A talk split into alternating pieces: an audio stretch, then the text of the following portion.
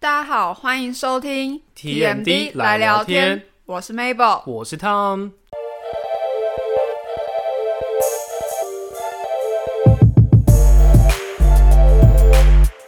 今天进入我们的第七集，耶！来到了十一月接近尾声的时候，其实我每一年的十一月对于我来讲，对对我 对我来讲，就是会有一个很重要的活动必须要去参与。那一段时间，Tom 几乎都是消失不见。没错，而且就是每天都会往同一个地方跑，大家猜猜去哪里呢？啊，好像猜不到哎。对，你会不会猜太久？明明就这么了解我，在那边。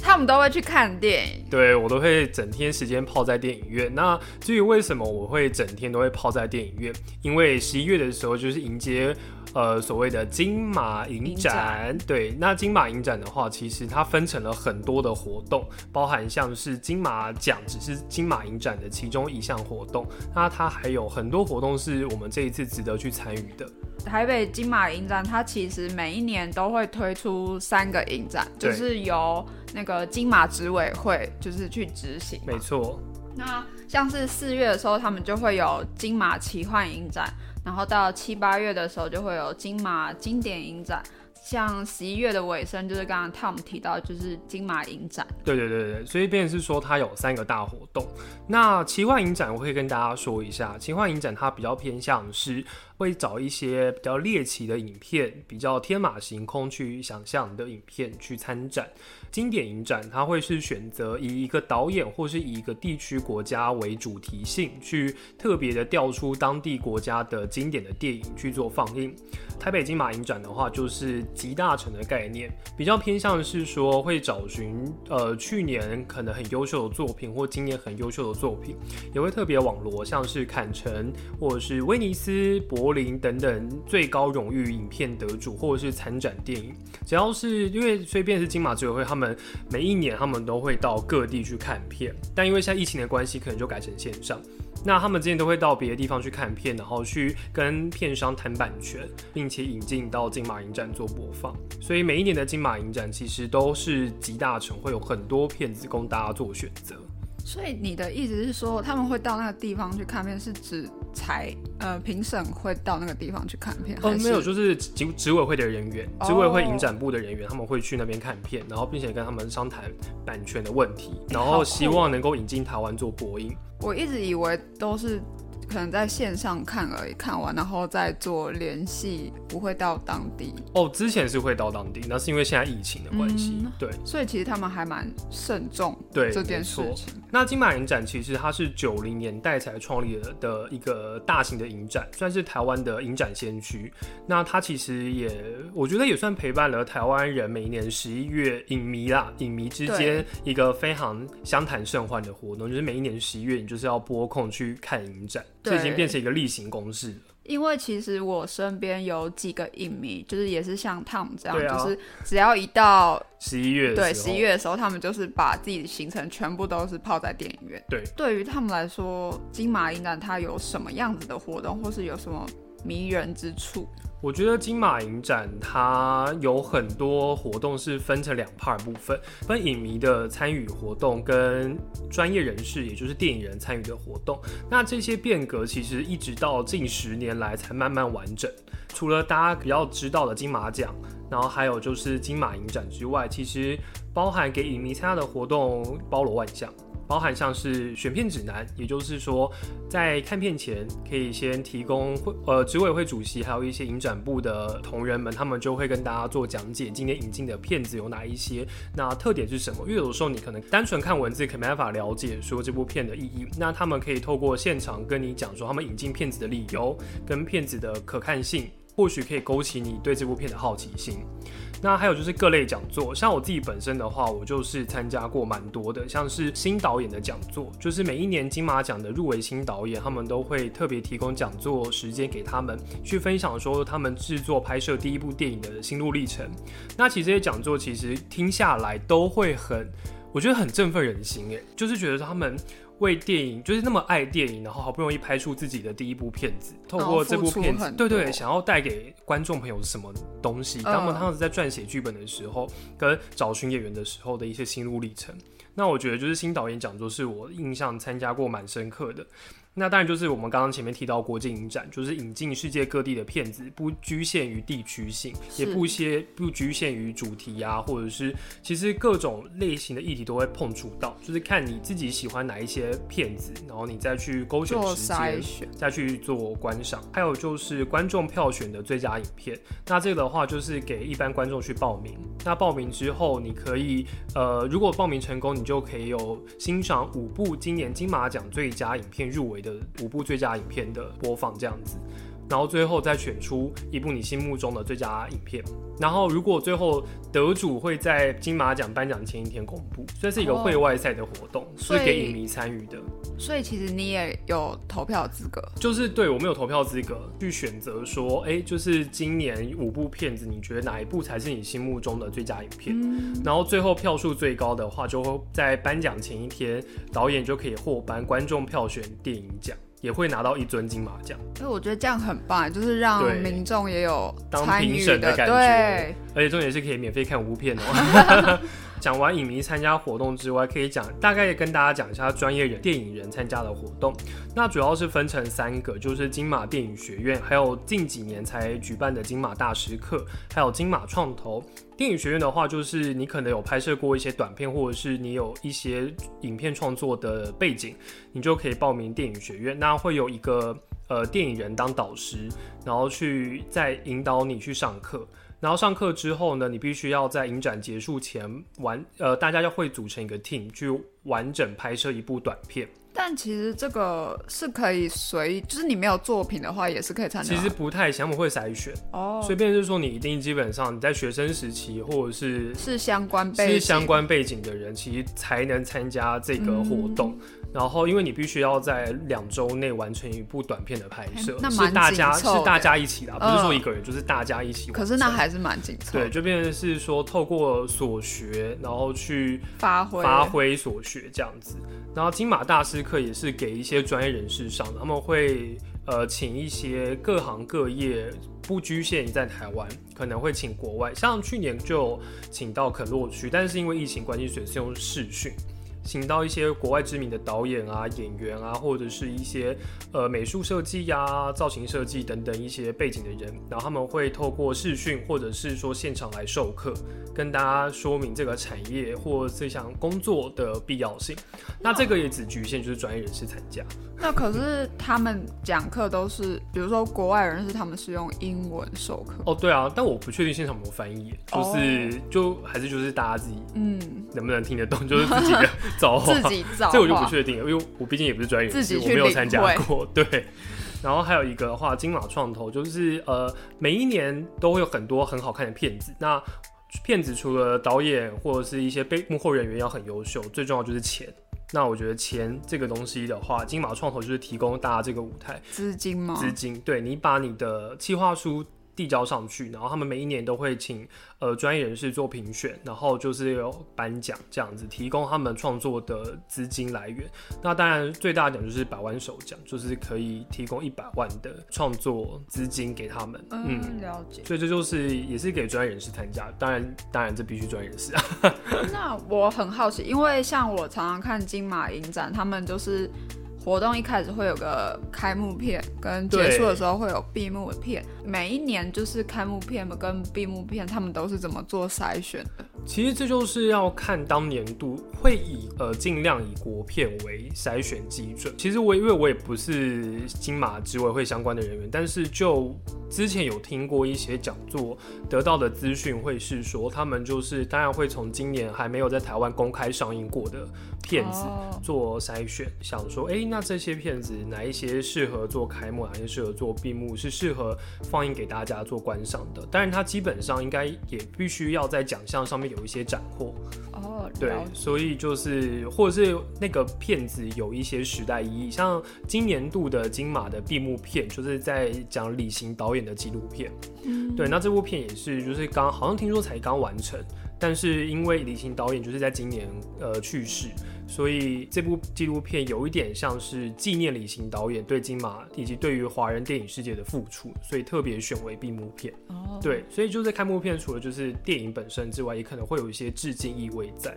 嗯嗯了解。金马影展啊，像它有这么多活动，那你自己哎、有其实参加我过什么活动？我该参加的都参加了，就是影迷能做的我都做了。当了很久的影迷、啊，，对，就是我真的是当蛮久，所以我真的是能做我都做该说这个活动每一年你已经参加了第几年？我已经参加第七年了，因为我之那前是你真的是老影老，迷，其实真的老老的人大有人在，因为我七年级还算是小菜鸟，嗯，因为七年大概是从，因为我是我本身是大一开始我才开始参加的，然后我大一是第五十一届，我这样是不是透露年纪？对，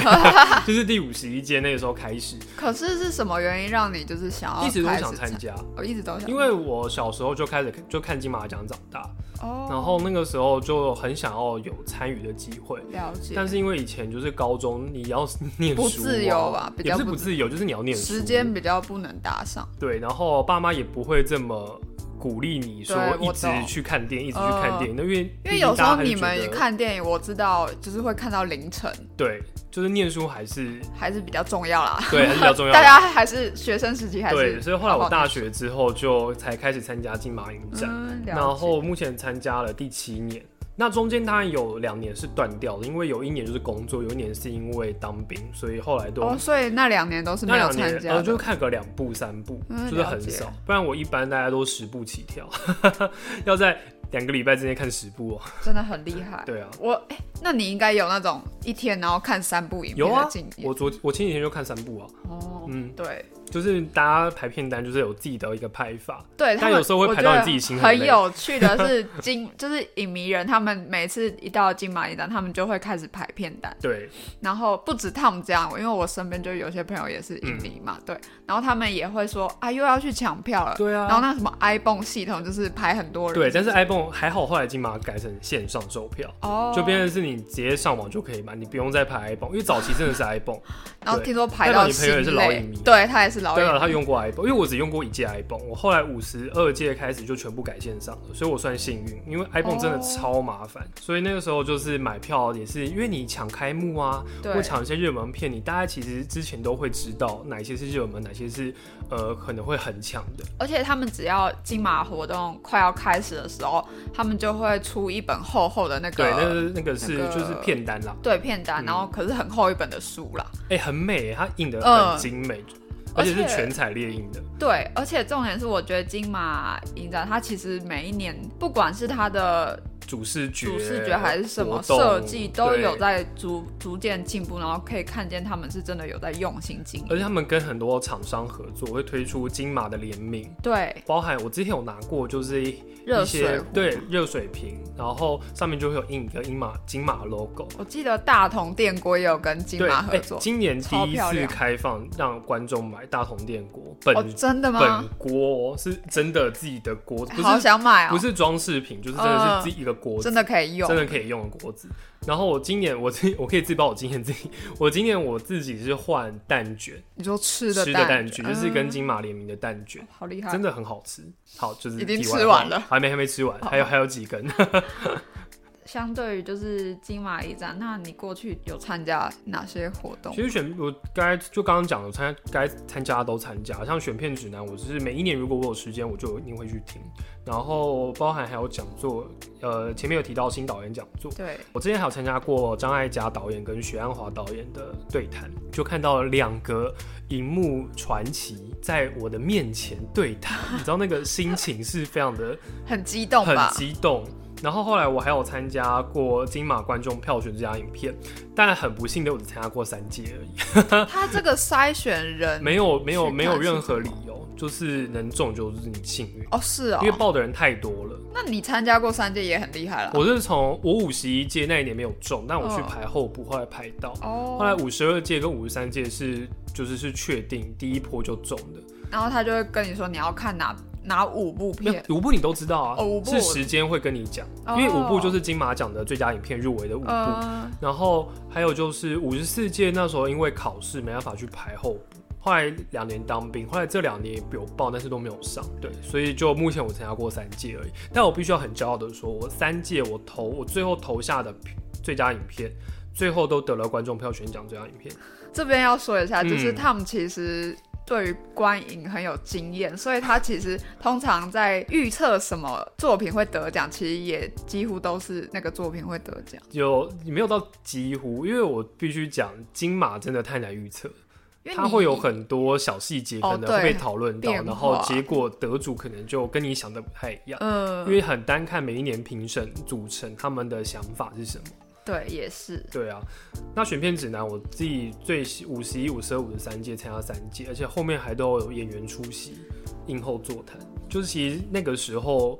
看到了幕后工作人员呈现在电影面前给大家观赏，然后最后得到了掌声，得到大家的肯定。我觉得就是身为一个电影人，他们最荣耀的时刻。这是我自。己觉得，嗯，除了前面提到金马影展，那我先讲我今年自己参加，我今年好像看十七部，这么多，嗯，对，然后我我录音当下，我现在还没看完全部，可是下礼拜的时候我已经看完了，就播出的时候，我有几部其实印象都还蛮深刻的。那你可以先讲一下几部你印象最深刻。我自己印象比较深刻的是一部是动画片，然后一部是一部是那个科索沃片，是不是很妙？我跟你讲，金马影展的国籍就是没有在管你，就是他他对他就是好片，他就会引进。呃可，是那部片是代表科索沃今年角逐奥斯卡最佳国际影片的代表作品。他在讲说战后妇女如何透过卖红椒酱，一个酱一个酱叫料，红椒、嗯红椒酱，他们如何透过卖这个酱料，然后改变自己的命运？因为他们必须要面对的是父权，还有就是社会的一些歧视。嗯，然后他们如何从寡妇变成可以主宰自己生活的主人？因为他们一直都是被父权压榨下的一个牺牲品，但是因为战争的关系，所以他们都变成寡妇。那他们要如何养育孩子、照顾家里？他们女性，所以可以从那部电影看到女性的坚强，还有他们如何度过危难以及携手。所以那部片子叫做《红椒酱的滋味》。好特别啊。对红，椒然后还有一部动画片叫《狼行者》，它其实是今年奥斯卡最佳动画长片有入围。它就也是在讲说狼群跟人群之间是否能和平共处，透过个小女孩间接让两个族群必须要面对他们自己的课题。它的动画画面很美，配乐也很棒，所以在观影过程之中，你会一直被画面跟配乐吸引进去。这也是我今年给评价蛮高的一部片。其实我觉得金马影展里面的每一年的动画片都蛮特别。对，那你自己有参加过吗？我自己，哎、其实真的没有，真的没有参真的没有。没关系，我明年邀你一起参加。但是你去过个东，你去过一个，我去过一个地方，对，这是我们接下来要讲的。每一年都会去国父纪念馆。我不知道今年是不是办在国父。今年是国父纪念馆，哦没错，就是金马奖。对，金马奖 那我跟 Mabel 就之前有幸，我们可以有就机会很参加。幸运的受到 Tom 的邀约，谢谢。然后参加了两届吧，还对啊三届，，好像两届。对。对然后今年其实是第五十八届，对，今年第五十八届金马奖。哎，我觉得可以跟大家讲一下金马奖历史。金马奖其实是算是华语影坛就是最悠久的电影奖项。那它其实是从一九六二年创立，其实颁发是颁发给无数优秀华语影片跟嗯电影工作者。对于电影工作者就是一个荣耀吧。嗯，对。目前它还是被称为华语界的奥斯卡。那它有每一届就是，其实奖项它一直在更迭，像今年创立了一个新的奖项，叫做最佳纪录短片。往年都是有最佳纪录长片，但今年的短片的设立，让很多很优秀的纪录短片可以被看到，所以它的奖项都一直有在增加。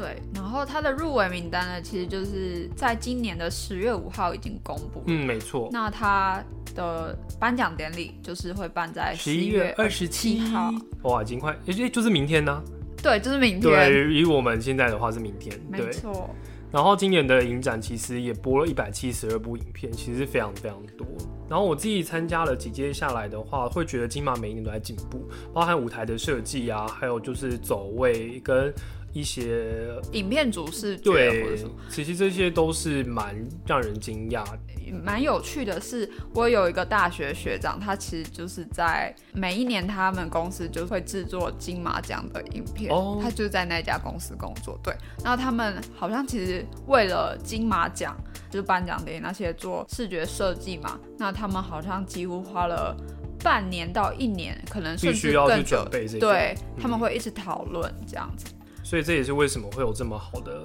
影像呈现给大家。，对，那他们对于每一年参加金马奖有什么想法跟经验？我觉得就是能看到一些优秀的电影人，然后虽然自己不是电影工作者，但能够身处在一一群电影工作者之中，有幸能够见证他们获得荣誉的这一刻，我觉得是每年参加金马奖都会让我很兴奋。